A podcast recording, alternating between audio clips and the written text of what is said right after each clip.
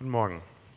Ich lese euch den Bibeltext aus Johannes 14, die Verse 16 bis 20, 26 bis 28 und aus dem Kapitel 16 die Verse 5 bis 7. Und der Vater wird euch an meiner Stelle einen anderen Helfer geben, der für immer bei euch sein wird. Ich werde ihn darum bitten. Er wird euch den Geist der Wahrheit geben, den die Welt nicht bekommen kann, weil sie ihn nicht sieht und nicht kennt. Aber ihr kennt ihn, denn er bleibt bei euch und wird in euch sein. Ich werde euch nicht als hilflose Weisen zurücklassen. Ich komme zu euch. Nur noch kurze Zeit, dann sieht die Welt mich nicht mehr. Ihr aber werdet mich sehen, und weil ich lebe, werdet auch ihr leben. An jenem Tag werdet ihr erkennen, dass ich in meinem Vater bin und dass ihr in mir seid und ich in euch bin. Der Helfer, der Heilige Geist, den der Vater in meinem Namen senden wird, wird euch alles weitere lehren und euch an alles erinnern, was ich euch gesagt habe. Was ich euch zurücklasse, ist Frieden.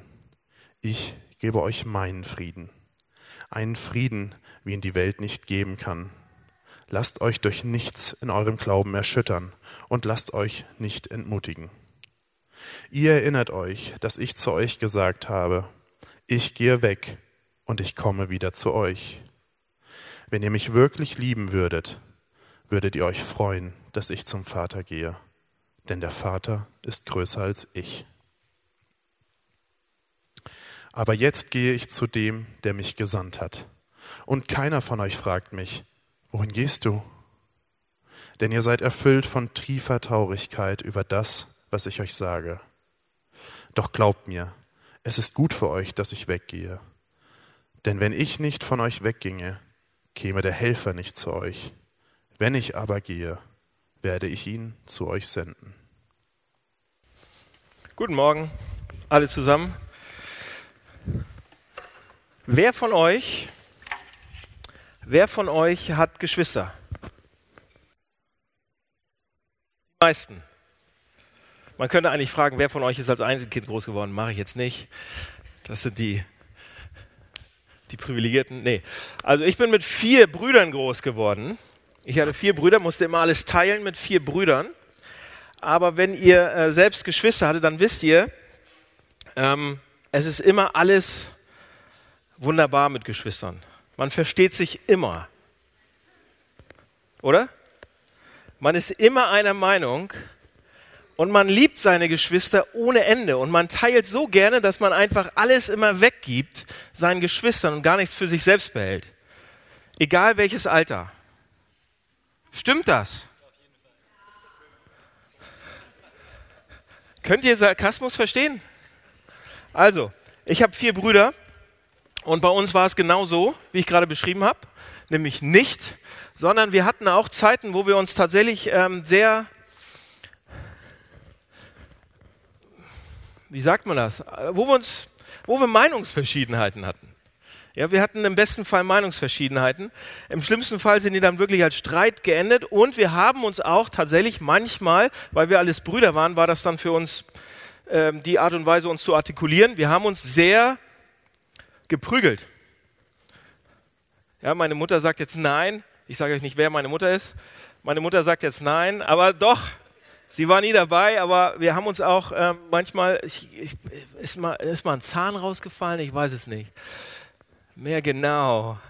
Aber es war schon ernst manchmal. Und vielleicht kann der eine oder andere das auch verstehen und sagt, ja, bei uns war es auch mal ernst. Wir haben uns echt vielleicht auch mal körperlich ab, aneinander abreagiert oder man redet einfach mal eine Weile nicht miteinander. Oder man ist wirklich sehr, sehr zutiefst sauer auf den anderen, weil man, weil man anderer Meinung ist, weil es in Streit endet, weil man und so weiter. Und doch war es bei uns zumindest so, bei, bei meinen Brüdern und mir, dass wir auf, dass wir irgendwie doch wussten, wir gehören zusammen. Irgendwie, und das, ich, ich rede jetzt von meinen Brüdern, das muss in anderen Familien nicht immer so gewesen sein, da lebt man sich vielleicht auch mal auseinander, aber bei uns war es tatsächlich so, am Ende des Tages wussten wir doch, wir sind eine Familie. Am Ende des Tages wussten wir doch, wir gehören zur gleichen, aus, wir kommen aus dem gleichen Stall. Ja, wir haben das gleiche Blut in uns. Ja, das ist rot. und, und das, irgendwie hat uns das dann irgendwie doch wieder zusammengeholt. Der kleinste gemeinsame Nenner, selbst wenn wir noch so eine großen Meinungsverschiedenheiten selbst heute haben, ist, dass wir irgendwie zu einer Familie gehören. Ja? Und das war wichtig. Das ist für uns bis heute fast wichtig. Und dieses Glaubensbekenntnis, was wir uns durchgucken, jetzt gerade im Moment, ist tatsächlich so etwas für die Kirche. Dieses Glaubensbekenntnis, das apostolische Glaubensbekenntnis, das nizänische Glaubensbekenntnis, andere Glaubensbekenntnisse, die wurden entwickelt, um uns zu helfen als Familie, als Kirche, als Gemeinde, uns daran zu erinnern, woher wir sind, wer wir sind, dass wir eine Familie sind, dass wir, dass wir Christen sind, dass wir in Gottes Familie jetzt sind.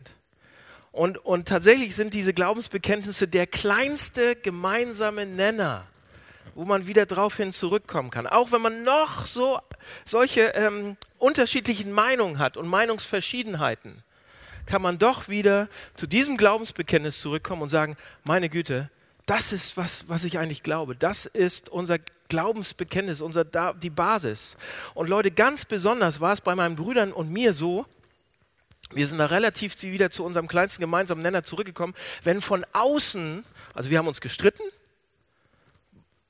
aber dann kam von außen irgendeine Herausforderung oder irgendeine Bedrohung oder jemand, ja, irgendwelche, eine andere Bande kam und hat uns angegriffen oder was weiß ich damals. Dann haben wir auf einmal wieder ganz, ganz eng, egal was vorher war, waren wir ganz eng zusammen. Und bei Kirche ist es manchmal genauso. Wenn von außen dann eine andere Weltsicht passiert oder wenn die Kirche unterdrückt wird wie in China oder in anderen Ländern dieser Welt, wo Christen verfolgt werden, dann kommt man ganz wieder auf die Basics zurück und sagt, daran glauben wir. Das ist das Glaubensbekenntnis. Und deshalb geben wir das Glaubensbekenntnis auch durch für uns. Das ist einer der Gründe, damit wir sagen, was glauben wir denn eigentlich? Was ist unser gemein, kleinster gemeinsamer Nenner? Was war der auch? Über Jahrtausende fast schon hinweg, könnte man sagen, der Kirche. Und alle haben sich immer wieder, zumindest der größte, nee, eigentlich der, fast alle Kirchen des Westens haben sozusagen dieses apostolische Glaubensbekenntnis. Bei dir aus dem Osten, die orthodoxen Kirchen ein bisschen anders, aber die haben auch ein Glaubensbekenntnis. Das ist unserem gar nicht, gar nicht so unähnlich. Okay? Also deshalb machen, gehen wir es durch. Und dann haben wir auch gesagt, warum machen wir das Glaubensbekenntnis, warum gehen wir das so, so durch? Haben wir auch gesagt, weil es gar nicht so schlecht ist, mal zu wissen, was man eigentlich glaubt. Ja? Und wenn dann Leute von außen kommen und sagen, bist du Christ? Ja, bin ich. Ja, was glaubst du denn eigentlich? Ist gar nicht so schlecht, wenn man sich mal anguckt, ja, was glaube ich denn im Wesentlichen?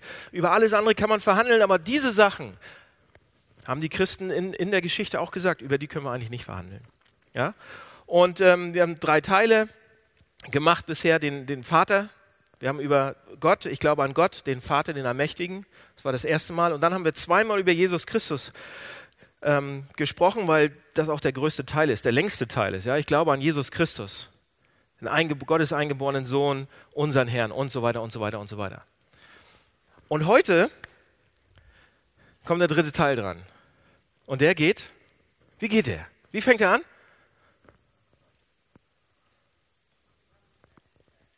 Da fängen die schon mit Sprachen an zu beten, aber gibt es schon irgendwas anderes?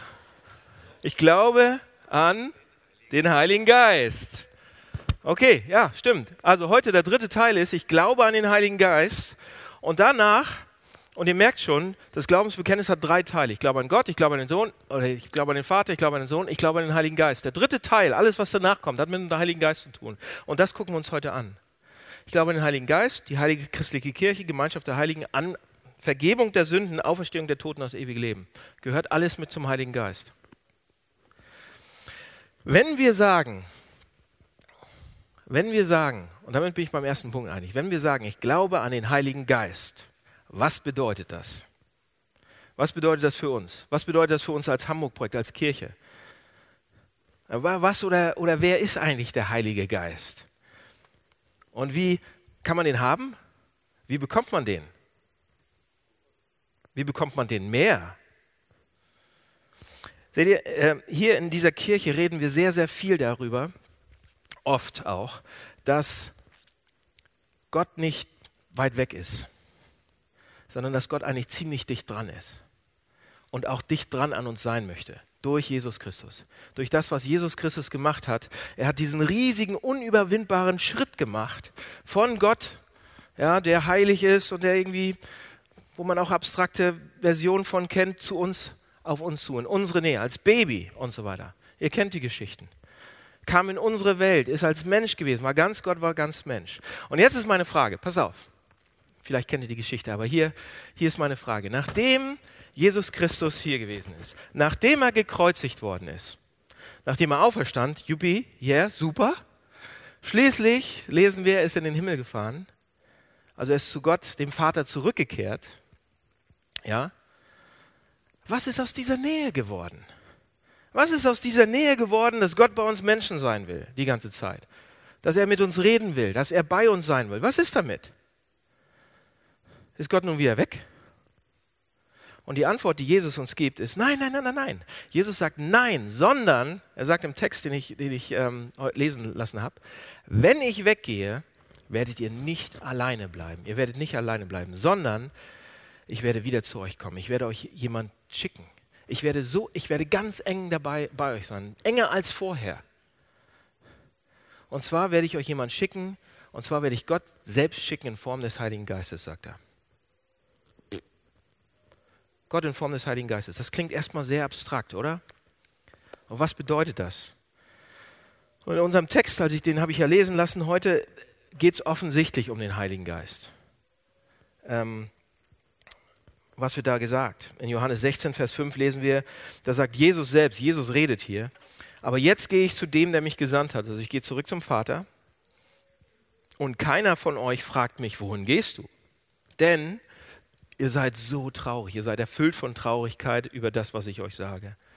Seht ihr, die Situation ist eigentlich ziemlich einfach äh, um den Text herum. Jesus sitzt noch mit seinen Jüngern zusammen, ein paar Stunden vor seinem Tod. Es ist kurz vor dem letzten Abendmahl sozusagen.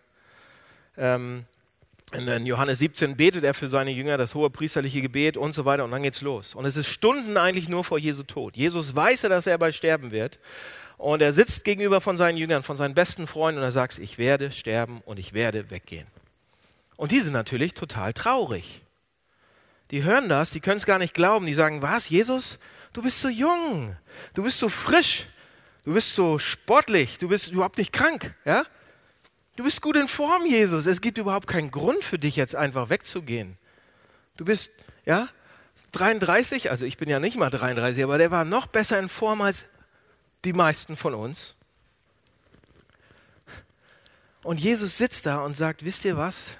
Freunde, in wenigen Stunden werde ich, wird einer von euch gehen und wird mich verraten und ihr werdet mich ermorden lassen. Ich weiß, dass ich sterben werde. Und dann in Vers 7 sagt er dann etwas sehr, sehr Seltsames. Er sagt, doch glaubt mir, glaubt mir, das ist gut für euch, dass ich weggehe. Denn wenn ich nicht von euch wegginge, käme der, käme der Helfer nicht. Wenn ich aber weggehe, werde ich ihn euch senden. Ist das nicht eigenartig? Ist das nicht komisch? Also ganz ehrlich, man muss sich da mal die Frage stellen, ich, wie kann es gut sein, dass Jesus von uns weggeht? Würden wir uns nicht alle wünschen, oder ich zumindest, oftmals, dass er da ist, dass man ihn anfassen kann, oder? Hätten wir uns das nicht schon mal gewünscht? Wenn uns mal jemand fragt und sagt, ja, wo ist denn dieser Jesus? Und sagst, hier, da ist er. Komm, so, kannst ihn anfassen und so weiter. Wäre das nicht manchmal hilfreich, wenn man ihn da hat, wenn man ihn anfassen kann? Oder? Habe ich schon mal manchmal gedacht. Also könnt ihr euch die Situation vorstellen, ja? Jesus war die ganze Zeit mit euch zusammen oder mit seinen Jüngern zusammen. Und er geht auf einmal und er wird niemals wiederkommen und er sagt, oh, das ist wirklich gut für euch. Das ist toll für euch. Wirklich? Wie kann, wie kann das gut sein? Und dann erzählt er uns sogar noch, warum es gut ist. Er erzählt uns tatsächlich dann, warum es gut ist. Denn wenn er nicht weggehen würde, käme der Helfer nicht, sagt er, den nennt er so. Wenn er aber geht, wird er uns den Helfer senden.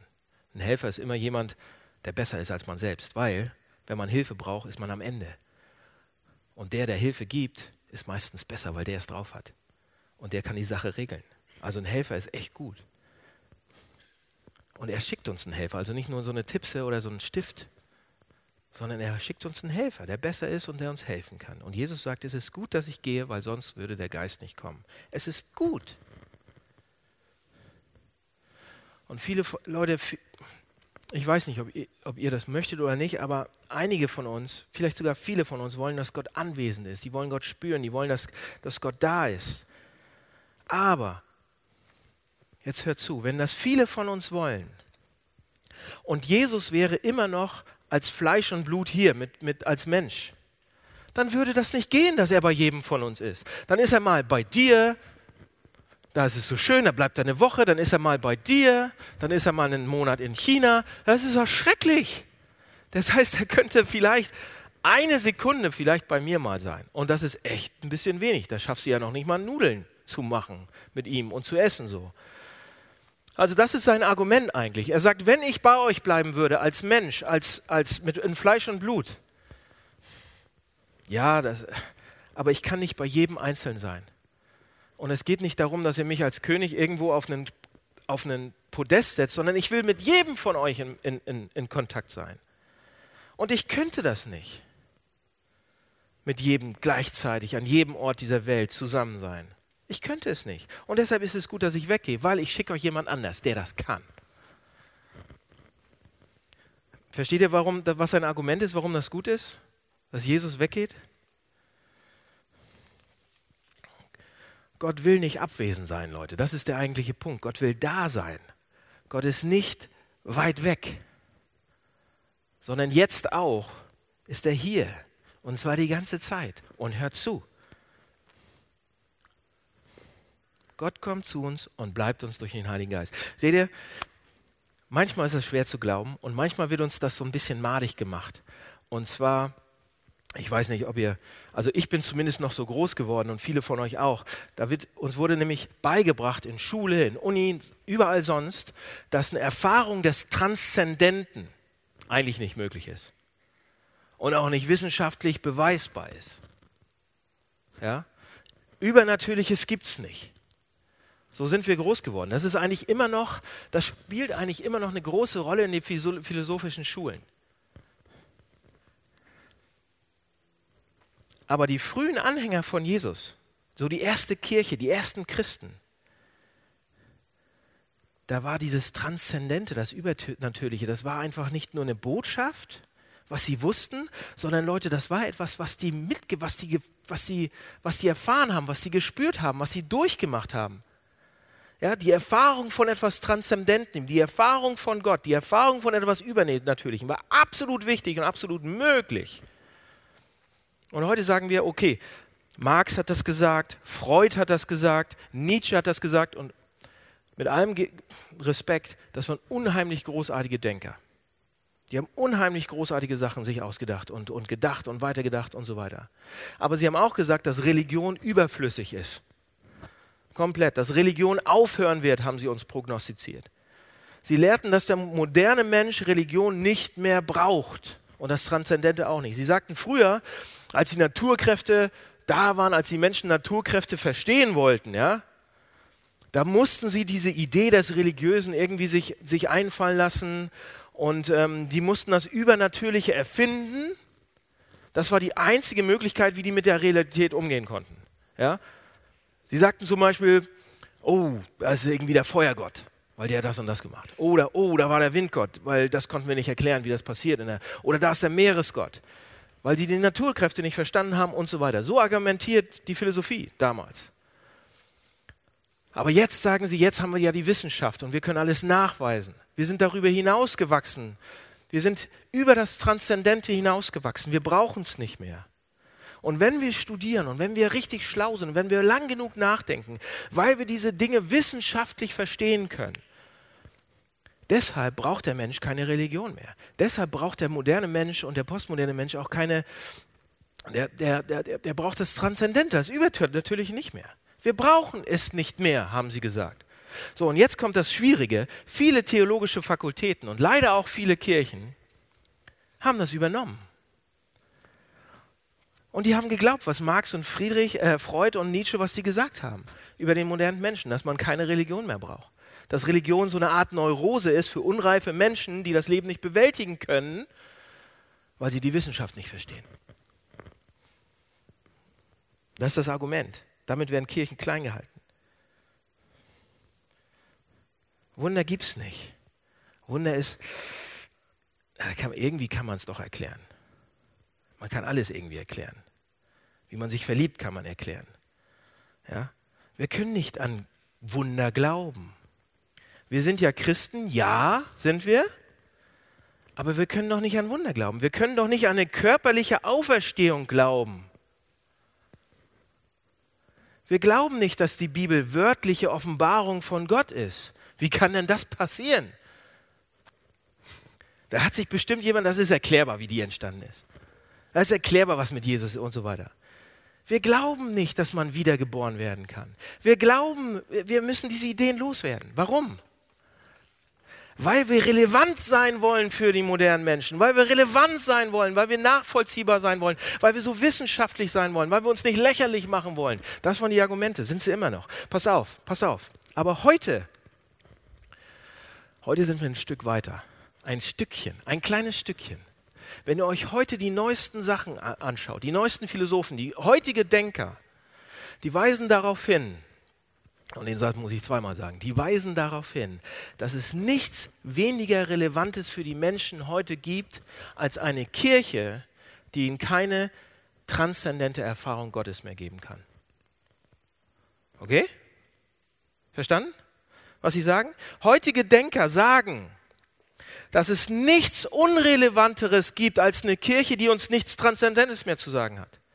Eine Kirche, in der keine Wunder passieren, eine Kirche, in der keine Gotteserfahrungen da sind, die ist absolut unrelevant, brauchen wir nicht. Das sagen die heute. War ein Zitat aus einem schlauen Buch. Und sie sagen auch, dass Marx, Freud und Nietzsche im Begriff waren, die Religion wegzurationalisieren. Und sie sagen auch, dass diese drei Leute und andere widerlegt worden sind. Und ihre De Ideen an diesen Punkten einfach für falsch erachtet werden heute. Pass auf, und heute wird gesagt, in den technologischen fortschrittlichsten Ländern der Welt gibt es einen Hunger nach Übernatürlichem, nach transzendenten Erfahrungen wie niemals zuvor. Erfahrung, also Erfahrung von Transzendenz ist wichtig, ist möglich.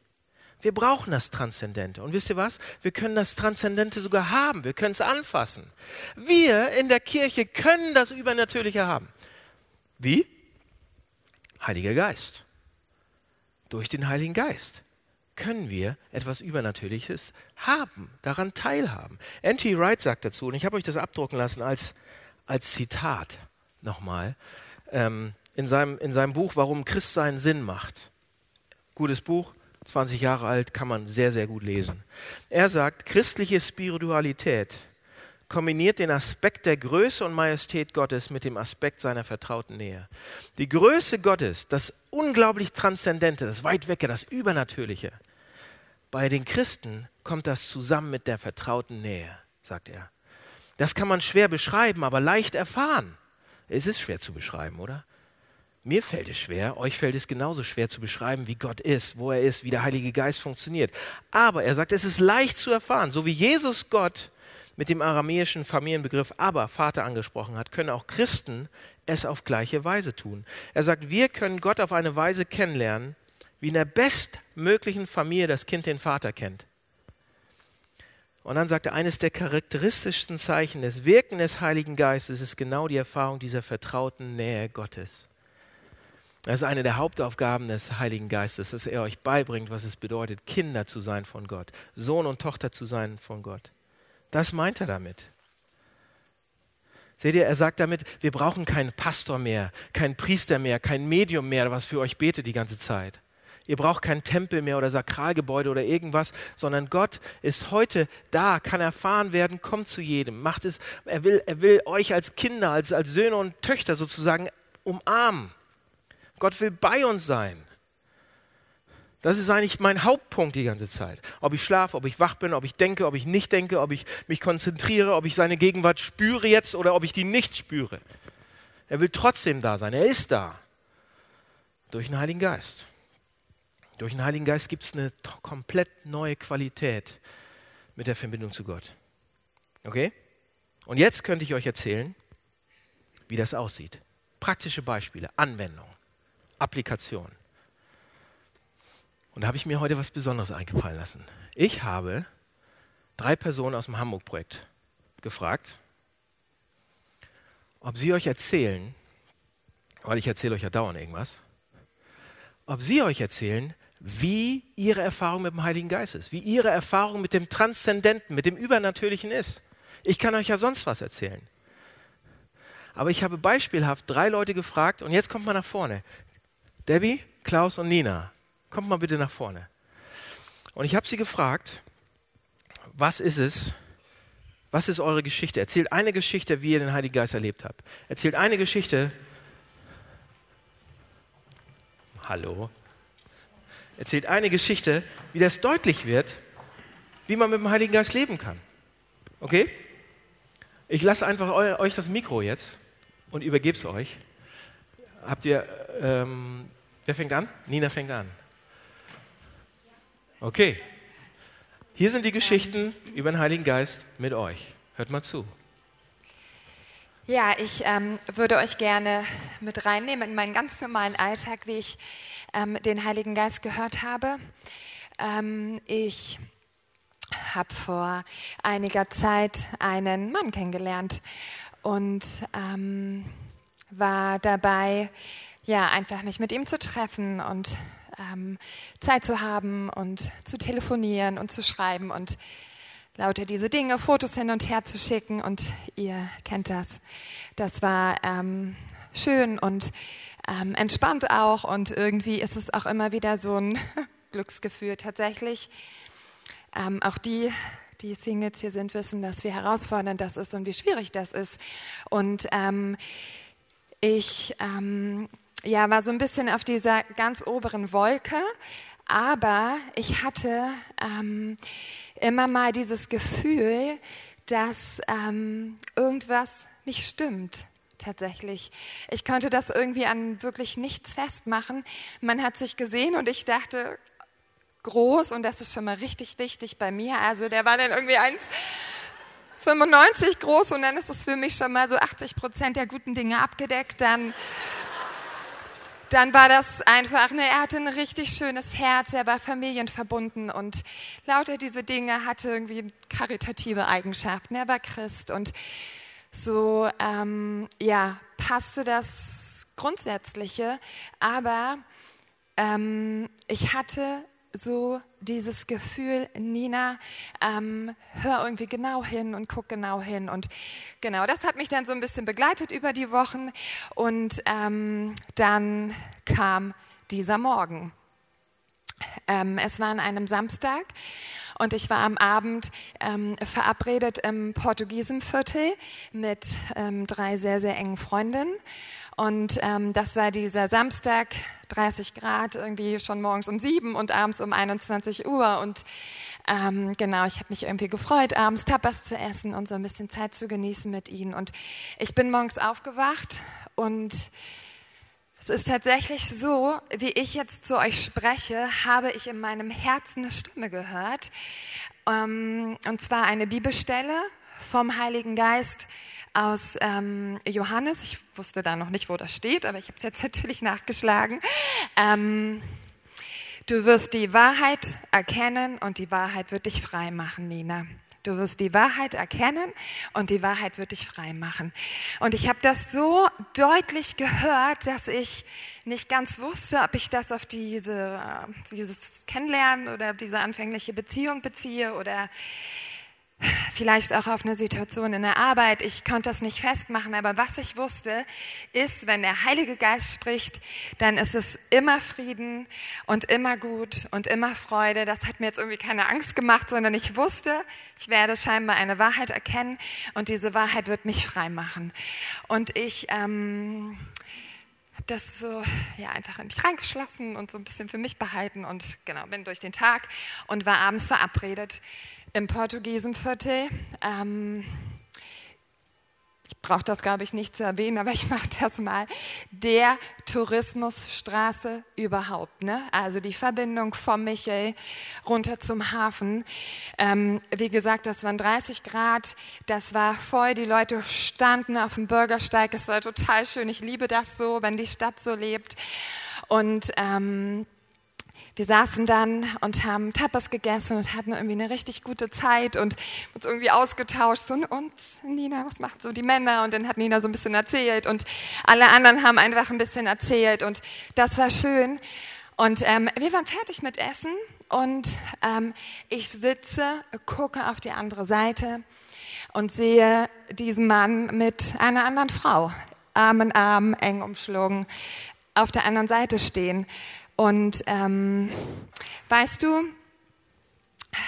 was ich eigentlich sagen möchte, ist, ich habe in meinem Leben die Entscheidung getroffen, dass der Heilige Geist in mein Leben sprechen darf. Und ähm, ich wusste, dass ähm, das, was ich am Morgen gehört habe, dass es eine Freiheit bringen wird für mich, weil ich in meinem Leben entschieden habe, ich möchte in der Wahrheit leben. Und ich brauche den Heiligen Geist dafür als Unterstützer und als Helfer.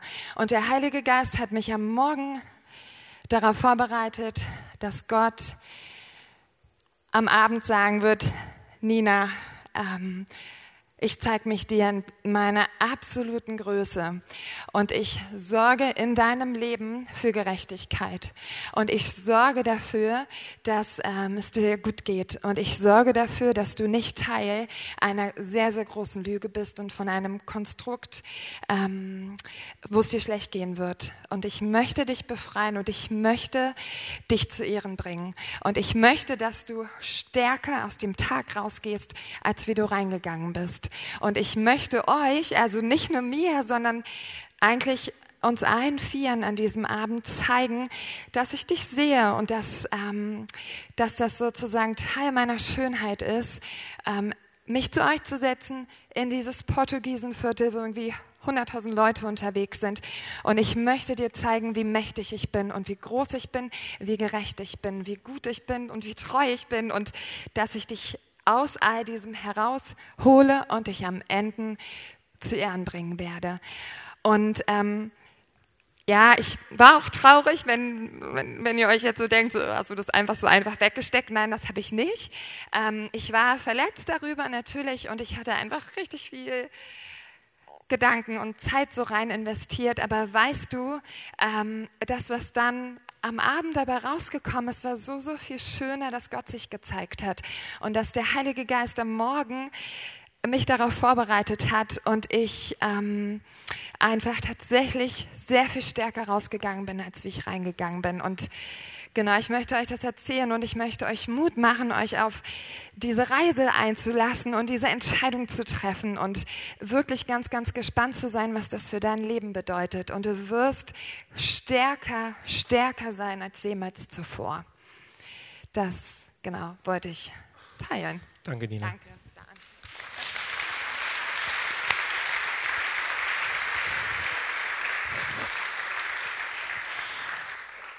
Ähm, ja, wo soll ich anfangen? Ähm, ich glaube, ich muss ein ganz kleines bisschen ausholen. Ich hatte im vergangenen Jahr immer wieder mit depressivartigen Stimmungen zu tun ähm, und hatte ganz schlimme Tiefs immer wieder. Und ähm, ich glaube, die kamen zum einen dadurch, dass ich immer ganz stark die Last der Welt auf meinen Schultern trage und immer so die Ungerechtigkeit sehe, das Leid sehe und das total an mich nehme und das drückt mich total runter. Zum anderen habe ich aber auch ganz hart gearbeitet und wollte irgendwie so auf so eine Erfolgsbahn. Und ich bin ähm, freiberuflich, ich bin Sängerin und ähm, ja, habe da total hart an meiner Karriere gearbeitet und habe mir eigentlich kaum Ruhephasen gegönnt. Ähm, und in dieser ganzen Phase, in dieser ganzen Zeit hatte ich eben, wie gesagt, immer wieder diese ganz schlimmen Tiefs und das kenne ich auch so ein bisschen von mir, aber es war halt so doll, wie ich es noch nie vor, vorweg hatte. Und es kam irgendwann so weit, dass ich gemerkt habe, ich schaff's nicht mehr alleine. Ich komme da gerade überhaupt nicht mehr raus. Und es ist wie so ein Kreislauf, wie so ein Hamsterrad. Und egal was ich tue, egal was ich mache, egal wie ich bete, es kommt kein Frieden in mein Herz. Und obwohl ich schon extrem lang Christ bin, also ich bin damit aufgewachsen, sehr christliche Familie, Pastorenkind, wie man das so kennt. Ähm, und ich dachte, hä, das kann doch nicht sein, ich bin doch ein richtiger Christ, warum habe ich diesen Frieden nicht in mir? Und ähm, ich habe dann angefangen, Gespräche zu nehmen, ähm, bin da ganz regelmäßig hin und in dieser Zeit hat sich schon wieder ganz viel gelöst und vor allen Dingen hat sich ganz viel aufgeräumt in mir, was sich so quergestellt hat oder die ganzen Stimmen, die auf mich eingeredet haben, wie ich sein muss, dass ich ein bisschen cooler, ein bisschen hipper sein muss. Dieses ganze Musikbusiness ist auch kein einfaches Business. Und ähm, da hat sich schon viel so geordnet für mich und ähm, ich habe so gelernt, ganz doll loszulassen und wieder so wirklich mein Leben ganz neu Jesus zu geben und ihm sozusagen die Zügel zu geben. Und ich erinnere mich, dass ich dann auf dem Weg war zu meinen Eltern, um einfach mal so ein bisschen zur Ruhe zu kommen. Und ich saß im Auto und ich hatte eine Predigt gehört. Ich weiß schon gar nicht mehr, worum es ging und von wem. Ich weiß nur, dass ich auf einmal im Auto saß und einfach nur geheult habe und laut gerufen habe, Jesus, ich will doch genau diesen Frieden, von dem geredet wurde. Und ich verstehe das überhaupt nicht. Warum spüre ich ihn denn nicht, wenn ich dann Christ bin? Warum, warum, warum bin ich so, wie ich bin? Und warum strebe ich nach so einem Erfolg und ähm, genau. Auf jeden Fall habe ich es ganz laut gerufen und habe gesagt, Jesus, zeig dich. Und ich brauche das jetzt. Und ähm, genau, und dann bin ich zu meinen Eltern und ähm, hatte am nächsten Tag da das Haus für mich allein und den Garten und das war total schön, bin total zur Ruhe gekommen. Und ich habe währenddessen so ein Buch angefangen zu lesen von Johannes Hartl, wo es ums Gebet geht. Und das sind so ganz praktische Tipps, zum, um, rein ums Thema Gebet, also so Übungen, die man macht. Und eine Übung war dann eben, also die nächste Übung war über den Heiligen Geist. Und da wurde dann nochmal so gesagt, dass der Heilige Geist in uns wohnt und dass wir, unser Körper, Tempel des Heiligen Geistes sind. Und dass Gott selber in uns ist. Und ähm, man sollte dann so fast meditative Übungen machen, also so ähm, ein- und ausatmen und wirklich mal so in den Körper gehen und den zu spüren und auch vor allem dankbar zu sein für seinen eigenen Körper.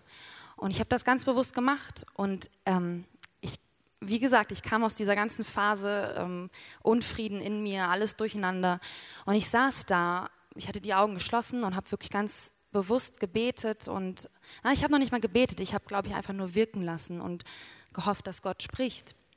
Und ich saß da und plötzlich konnte ich gar nicht anders, als über beide Ohren zu lächeln und zu grinsen. Und ich hatte eine Freude in mir, die ich vorher nicht kannte. Es war so, man kann das nicht in Worte fassen. Und man kann jetzt irgendwie sagen, man bildet sich das ein und keine Ahnung. Aber wenn ich mir sowas einbilde, dann weiß ich auch nicht. Also, bin ich verrückt oder so. Und es war ein Frieden, so wie es ja auch manchmal im Philippa steht, dass ja auch das ähm, und der Friede Gottes, der höher ist als alle Vernunft, der bewahre eure Herzen in Christus. Und dieses, diesen Frieden, den habe ich so gespürt wie nie zuvor. Und wie der Heilige Geist plötzlich in mir, und der Heilige Geist ist ja diese, der Atem Gottes auch, und diese Freude, dieser Frieden und vor allen Dingen eben der Helfer, der auf einmal alle Stimmen in mir ausgeschaltet hat. Und dieses ganze, du musst das, du musst das und du musst sowieso noch schöner und besser und toller und keine Ahnung, mal so total ausgeschaltet hat und einfach nur gesagt hat, hey, du musst einfach nur in meiner Gegenwart sein und alles ist gut. Und wirklich, es war ein Erlebnis, das kann man nicht in Worte fassen und ähm, da hat sich angefangen, ganz viel in mir wieder neu zu bewegen und zu ordnen. Und ich bin immer noch dabei, es ist nichts perfekt. Aber ich glaube, dass ähm, wir so oft nach irgendwas jagen oder hetzen, und uns eigentlich am Ende diesen Frieden wünschen. Wir wollen ja eigentlich, wir machen, machen, machen, um dorthin zu kommen, dieses innerliche Zuhause ankommen. Und ich kann euch nur Mut machen, geht dem nach. Bei mir hat es lange gedauert und ich habe echt jetzt über ein Jahr gekämpft, wirklich gekämpft. Und es ist ähm, hart, aber geht dem nach, lasst nicht los. Der Heilige Geist wirkt, denn er ist in euch und euer Körper ist wertvoll und wunderbar gemacht. Und seid gut zu euch selbst, weil der Heilige Geist ist in euch. Gott ist in euch. Amen.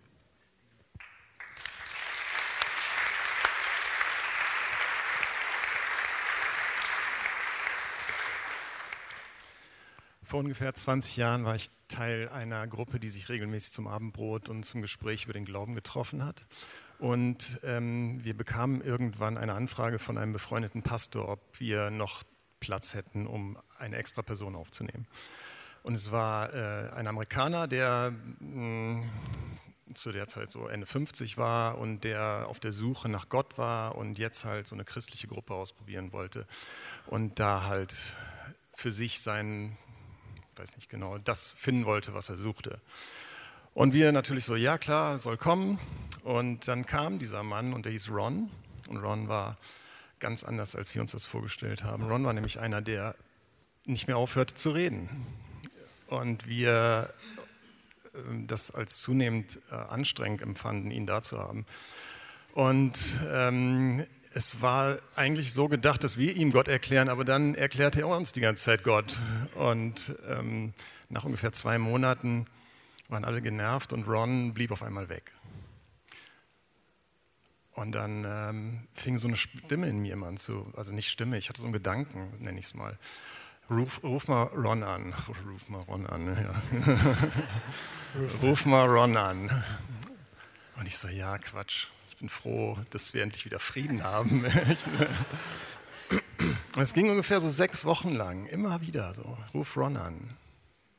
Und irgendwann so, ich rufe den jetzt an. Dann habe ich ihn angerufen und Ron meldete sich und war total glücklich, dass äh, ich mich gemeldet habe und wir ein bisschen gesprochen haben. Ich habe gesagt, ja, wo bleibst du? Komm doch wieder zurück. Und er so, ja, ja, ich will zurückkommen. Und dann äh, taucht er wieder auf, eine Woche später. Und diesmal war irgendwas anders. Ron war so, man merkte, irgendwas war mit seinem Herz passiert. Und ähm, dann erzählte er uns, was er erlebt hatte in seinen Träumen, in seinem Leben. Und es war so eindeutig, dass Gott irgendwie in seinem Leben am, am Wirken war. Ähm, und der ist so abgegangen, wir sahen alle aus wie so Babychristen dagegen. Also er hat die Bibel nicht mehr weggelegt. Er hat, wenn, wenn einer eine Frage hatte, fragt Ron, der hat die Bibel schon auswendig gelernt in der Zwischenzeit. Und sammelte Geld für Waisenhäuser in Afrika und brachte seinen ganzen Freundeskreis mit. Und wir alle so, Wahnsinn. Also es war anders als vorher. Auf einmal hörte er zu und wollte nicht mehr seinen Glauben mit uns teilen, sondern war wirklich äh, bereit, irgendwie äh, zu lernen. Und dann, das dauerte dann etwa so sechs Monate. Wir hatten eine tolle Zeit zusammen. Dann sagte er auf einmal, ich brauche jetzt mal eine Auszeit. Ich will nicht, dass irgendeiner sich von euch bei mir meldet und ich sage Bescheid, wenn ihr euch wieder melden könnt. Und dann kam nach sechs Wochen ungefähr kam eine Karte, dass er jetzt durch wäre mit seiner Auszeit und wir uns gerne wieder melden könnten. Und dann haben wir uns getroffen als Gruppe wieder. Und bei ihm und Ron ähm, war 60 und hatte HIV und von dem war sowieso nicht mehr viel da, auch vorher nicht. Und als ich ihn gesehen habe, habe ich mich erschrocken, weil von ihm war gar nichts mehr da. Ich glaube, und das weiß ich nicht genau, aber ich glaube, dass er 40 Tage gefastet hatte in der Zwischenzeit.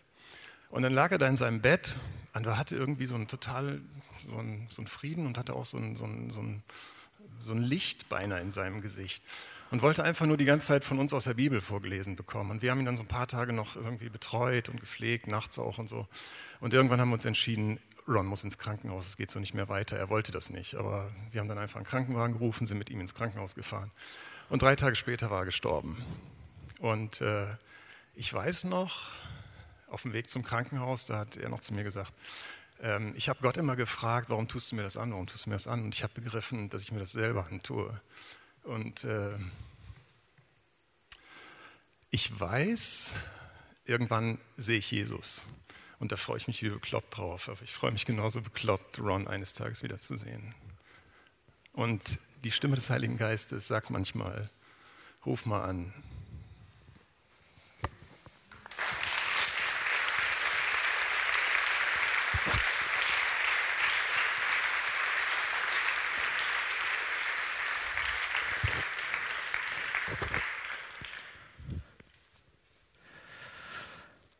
Gesehen, drei Menschen. Ähm, ich, ich weiß und ich, ich glaube, ich weiß aber, dass viele von euch, die auch schon Christen sind, ähnliche Geschichten zu erzählen haben. Ganz einfache vielleicht. Ganz normale vielleicht. Vielleicht auch einige, die, wo man sagt, wow, was ist da passiert? Ich werde den Rest der Predigt jetzt canceln. Ich werde euch nur noch eine Sache mitgeben.